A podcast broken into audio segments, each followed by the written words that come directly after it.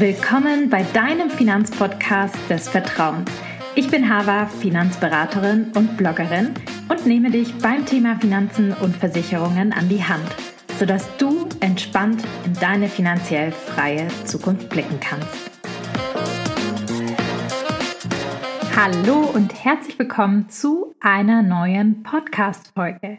In der heutigen Podcast-Folge geht es darum, welche wichtigen Bausteine du beachten solltest bei deiner ETF-Auswahl für dein individuelles Portfolio. Hallo Hava, hier ist Katrin. Vielen Dank ähm, vorab für deine tollen Podcast-Folgen. Mir gefallen sie alle wirklich richtig gut. Ähm, ich würde jetzt gerne in ETFs investieren und ähm, bin auch gut abgesichert und habe Notgroschen und eine BU. Jetzt aber meine Frage, worauf muss ich bei der ETF-Auswahl ähm, achten? Wenn du die richtige ETF-Auswahl recherchierst, wirst du früher oder später den Tipp bekommen, auf jeden Fall, auf jeden, jeden Fall in einen World ETF zu investieren. Klar, da fällt die Wahl oft auf den MSCI World, einer der größten ETF-Fonds derzeit auf dem Markt. Der MSCI World bietet schließlich eine breite Streuung über verschiedene Branchen und Länder hinweg. Und außerdem hat er natürlich auch ein hohes Fondsvolumen und besteht schon ein paar Jahre, sodass die Schließung des ETFs sehr unwahrscheinlich ist. Damit ist die ETF-Auswahl eigentlich schon erledigt, oder nicht? Das stimmt leider nicht so ganz, wenn es doch so einfach wäre.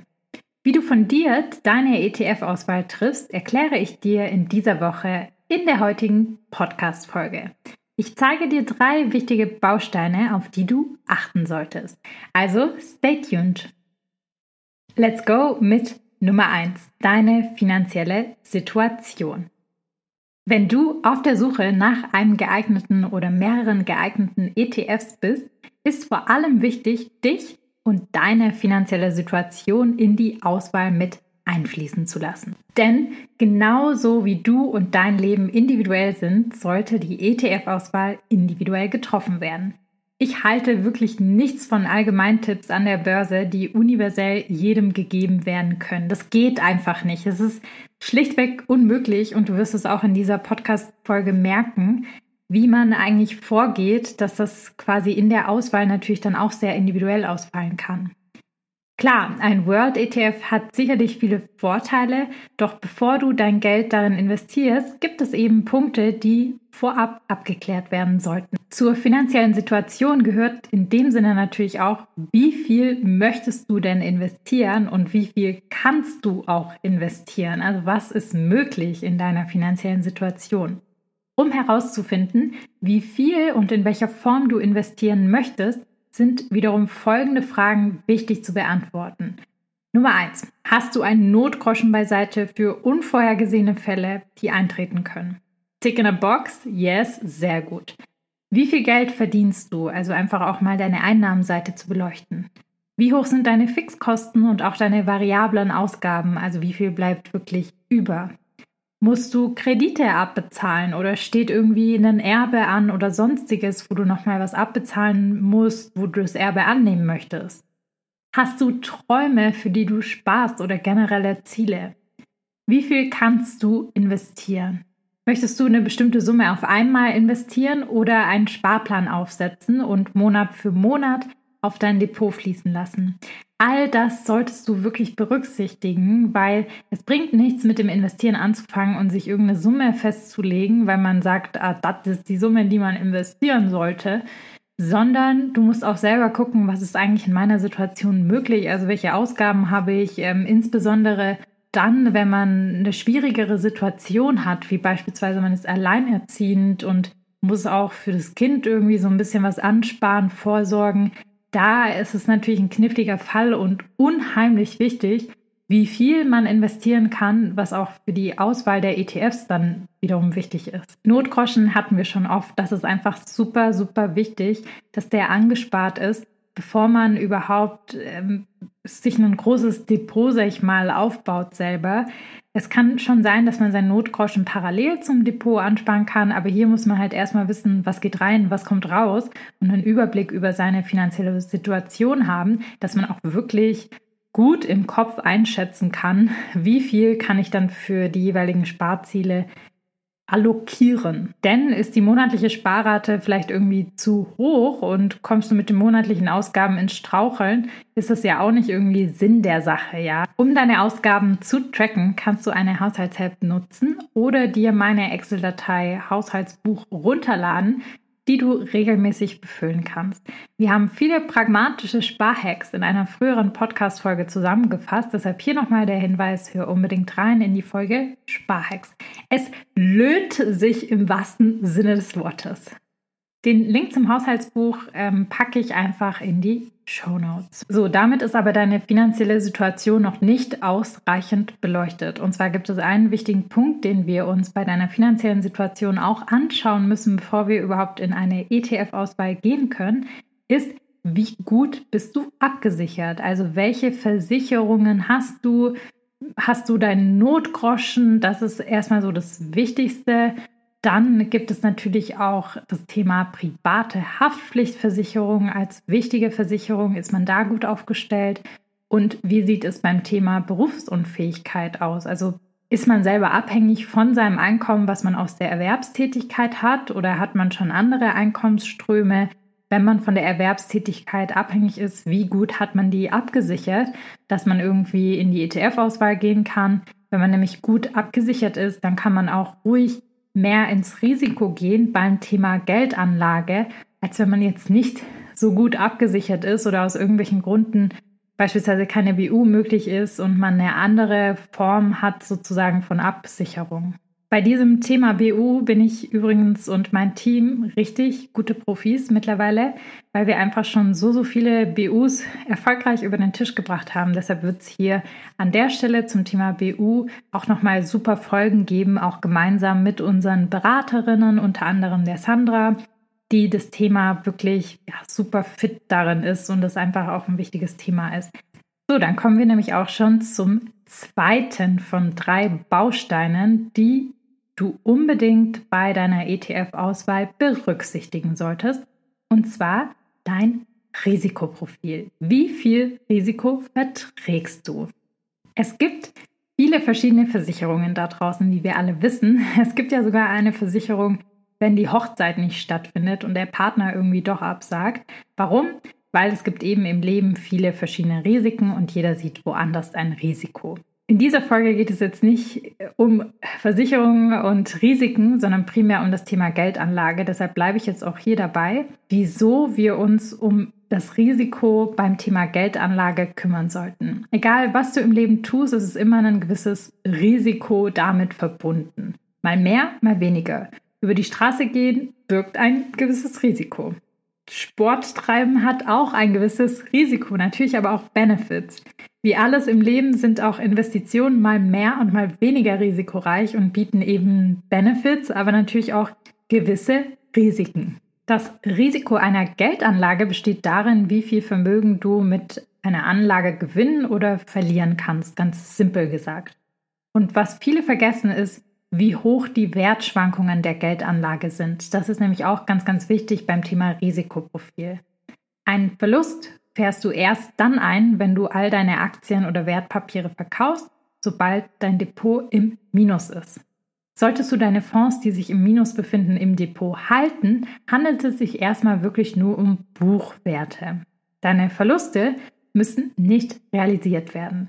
Es ist gut möglich und vielleicht auch sinnvoll, die Aktien zu halten, weil sie wieder steigen werden und dein Depot wieder im Plus landen könnte. Dazu in der letzten Podcast-Folge super viel gesprochen. Unabhängig davon wäre es mir selbst natürlich auch am liebsten, dass es eine Investition gibt, die zu 100% sicher ist.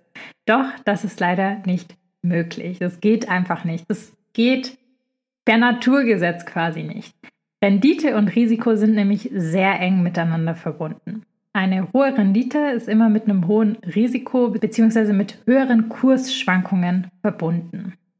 Ist das Risiko gering, verringern sich auch die Chancen auf eine hohe Rendite. Aber lassen uns das Ganze mal positiv formulieren. Ich habe es ja vorhin auch gesagt, ein gewisses Risiko ermöglicht natürlich auch gewisse Chancen. Beim Sporttreiben, dass man gesund und fit ist. Da ist es die Wahrscheinlichkeit höher, dass man das beim äh, Sport hat, als dass man eine Verletzung hat. Es kommt eben auf deine persönliche finanzielle Situation beim Thema Geldanlage an, was für ein Risikoprofil du hast und auch deine persönliche psychologische Wahrnehmung. Und da sind wir jetzt auch schon beim Kernthema in diesem Abschnitt. Wie kannst du dein persönliches Risikoprofil jetzt ermitteln, um die ETFs auszuwählen, die auf dieses Risikoprofil passen? Es ist im Prinzip gar nicht so schwer. Vier Faktoren sind wichtig für dein Risikoprofil. Einmal die Risikokapazität, die Risikobereitschaft, der Risikobedarf und die Risikowahrnehmung. Jetzt aber nochmal alles in Ruhe zum Mitschreiben auf Stift und Papier. Diese vier Faktoren können in zwei Unterformen, sage ich immer, aufgeteilt werden oder eingegliedert werden. Einmal in mathematische und einmal in psychologische Faktoren. Die Risikokapazität gehört zu den mathematischen Faktoren. Bei ihr geht es halt darum, wie viel Risiko du dir leisten kannst. Also wie viel Risiko deiner finanziellen Situation möglich ist, ohne deine Liquidität zu gefährden.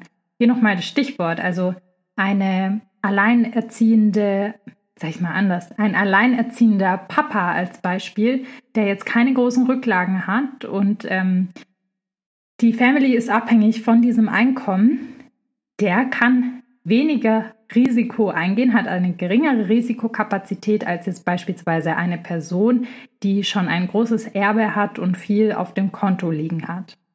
Dann Risikobedarf. Das ist auch ein mathematischer Faktor. Das ist das Risiko, das du eingehen musst, um deine Ziele zu erreichen.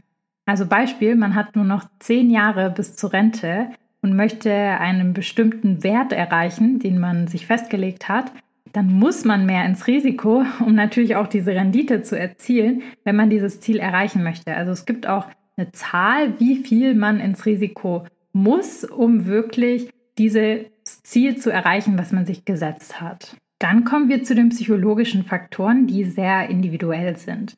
Dazu gehört die Risikobereitschaft. Wie viel Risiko bist du bereit, selbst einzugehen, um Gewinne zu erzielen? Bist du zum Beispiel bereit, mal auf einen Urlaub zu verzichten, um Gewinne machen zu können? Oder wie viel Bauchschmerz hat man denn, wenn die Aktien oder ETFs, egal in was man investiert, irgendwie im Minus sein sollten? Also das ist immer ganz wichtig, das muss man selber für sich abwägen, weil das kann einem niemand anders beantworten. Die Risikokapazität und der Bedarf kann sicherlich jemand anders gut beantworten, aber dieser Faktor ist psychologisch und kann wirklich nur von dir selbst beantwortet werden. Und zum Schluss hatten wir noch die Risikowahrnehmung. Auch die Risikowahrnehmung ist ein psychologischer Faktor. Hier spielen deine Emotionen eine Rolle. Wie fühlst du dich, wenn dein Depot zu Kursschwankungen kommt? Also ist es mit Angst verbunden, mit Euphorie oder welche genauen Gefühle hat man da? Hält man es aus, wenn man rote Zahlen hat und kann man ruhig nachts Schlafen. All diese Fragen fallen unter Risikowahrnehmung. Also wie nimmt man Risiko wahr? Ein Punkt zum Thema Risikoprofil ist mir an dieser Stelle noch wichtig zu sagen. Risikoprofil ist dynamisch. Genauso wie dein Leben sich ständig ändern, kann es auch mal sein, dass sich dein Risikoprofil verändert, weil du eben eine andere finanzielle Situation hast, weil du jetzt andere Kapazitäten hast, weil du dich psychologisch weiterentwickelt hast und jetzt den Wertpapiermarkt gut verstehst und bereit bist, ein bisschen mehr ins Risiko zu gehen. Das heißt, es macht Sinn, das immer wieder für sich selbst zu überprüfen und gegebenenfalls auch anzupassen. Dementsprechend kann es auch sein, dass sich dann natürlich auch das ETF-Portfolio, was man sich zusammengeschraubt hat, auch angepasst werden muss. Insbesondere finde ich, die eigene Wahrnehmung ist halt was super subjektiv wahrgenommenes und kann sich schnell verändern. Übrigens an dieser Stelle, Mitte September startet wieder unser ETF-Durchstarterkurs, in dem wir auch die Erstellung des individuellen Risikoprofils gemeinsam mit den Teilnehmenden vornehmen. Das machen wir mit Hilfe einer ja, sehr genauen Analyse und verschiedenen Tools, die wir dafür zur Verfügung haben. Wenn du den Starttermin nicht verpassen willst, setz dich gleich direkt auf die Warteliste, komplett unverbindlich. Dann wirst du auch über alle anderen Rahmenbedingungen zum Kurs informiert und verpasst nichts. Die Verkaufsphase ist nämlich immer nur eine Woche und dann starten wir gemeinsam durch, dass wir alle gleichzeitig auch anfangen und dann wird es den Kurs wahrscheinlich erst wieder Anfang nächsten Jahres geben. kommen wir jetzt, wie besprochen, zum dritten Punkt für deine ETF-Auswahl und zwar deine finanziellen Ziele. Ist dein Ziel, in vier Jahren super mega rich zu werden und schon eine Million auf dem Konto zu haben? Dann kann ich dir vorab schon mal verraten, dass ETFs nichts für dich sind. Grundsätzlich kannst du mit Hilfe von ETFs ein langfristiges Vermögen erreichen. Das schnelle Geld machst du mit ETFs aber leider nicht. Mit ETFs kannst du dein Risiko gut minimieren, indem sie eben breit aufgestellt sind. Und wir haben es eben gelernt, bedeutet geringeres Risiko auch natürlich eine geringere Rendite. Das heißt, wenn du jetzt 500 Euro investierst, kannst du nicht erwarten, dass du in vier Jahren Millionär bist. Das ist einfach super unrealistisch. Trotzdem sind ETFs eine super Sache und erzielen immer noch die besten Renditen am Markt. Mit Kontinuität und Langfristigkeit kannst du nämlich eben doch ein schönes Vermögen damit aufbauen. Wichtig ist, dass du dir deshalb auch erstmal Gedanken machst über deine eigenen persönlichen Ziele. Ich würde die eigenen Ziele, die du aufschreibst, was auch immer es ist, ja, wir kommen gleich dazu, aber sparen für Urlaub, sparen für irgendeine Fortbildung und irgendein Studium, was man machen will und Altersvorsorge, diese Ziele mal clustern in kurzfristig, also ein bis zwei Jahre, mittelfristig, also zwei bis fünf Jahre und langfristig, zehn plus Jahre. Und für diese drei Zielbereiche gibt es jetzt eben verschiedene Anlageprodukte, die man wählen kann. ETFs, vor allem Aktien-ETFs, fallen in den langfristigen Bereich, also in den langfristigen 10 plus Jahre. Es gibt aber auch Mischformen und zum Beispiel auch Anleihen-ETFs, die können interessant sein für mittelfristige Investitionen. Für kurzfristig, das hast du in diesem Podcast wahrscheinlich jetzt zu Genüge gelernt, sind ETFs nicht geeignet. Hier sparen wir einfach stupide auf einem Tagesgeld oder auf einem Festgeldkonto, je nachdem, wie schnell das Ziel erreicht werden soll und wie schnell man das Geld wieder braucht. Und genau deswegen musst du dir eben überlegen, was dein Ziel ist. Wenn dein Ziel jetzt beispielsweise langfristiger Vermögensaufbau ist, solltest du dieses Ziel für dich smart formulieren.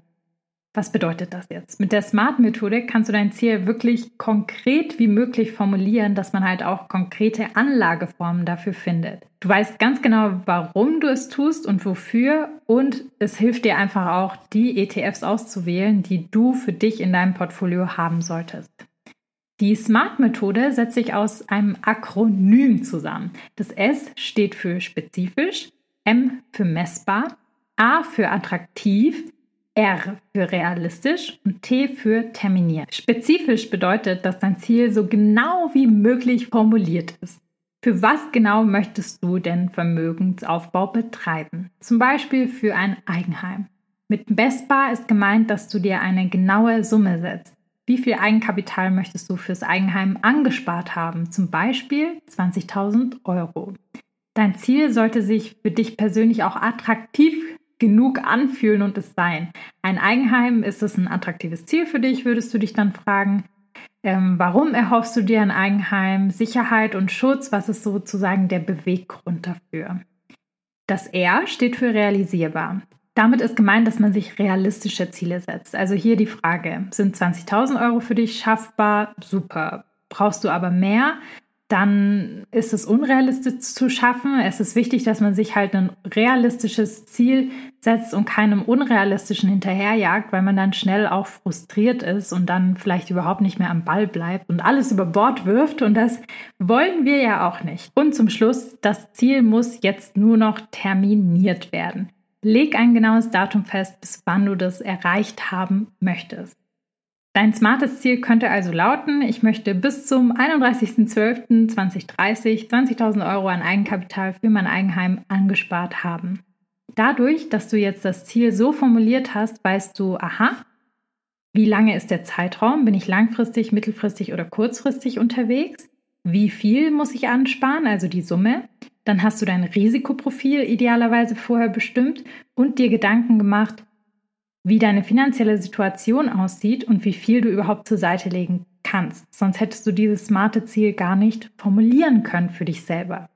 So, und mit diesen drei Grundbausteinen kann man jetzt hingehen und wirklich eine sehr gute ETF-Auswahl für sich treffen. Natürlich gibt es jetzt noch einzelne Kennzahlen, welche ETFs dann wirklich die besten sind, wie beispielsweise Volatilität, Fondsvolumen etc. etc. Da gibt es noch ganz viele Kennzahlen, die man sich dann wirklich mathematisch anschaut. Aber das hilft dir schon mal eine Vorauswahl zu treffen, welche ETFs überhaupt für dich in Frage kommen. Jedes ETF hat nämlich ein sogenanntes Fact Sheet und in diesem Fact Sheet kann man sozusagen jetzt zum Beispiel sein Risikoprofil mappen. Man weiß dann genau, aha, das könnte ich mir anschauen, das könnte ich mir anschauen. Aber natürlich darüber hinaus muss man sich noch die ganzen Kennzahlen anschauen und grundsätzlich natürlich auch schauen, dass man in die Breite gut aufgestellt ist, also die prozentuelle Verteilung zwischen den Anlageklassen.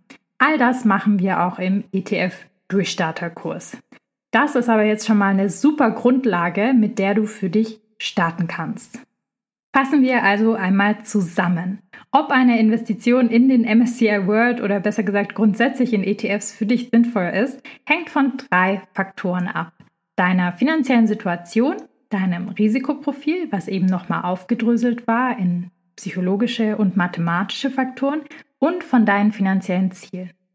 Bei kurzfristigen Zielen oder einer sehr, sehr geringen Risikobereitschaft solltest du dir überlegen, ob nicht erstmal das Sparen auf dem Tagesgeldkonto für dich das Richtige ist.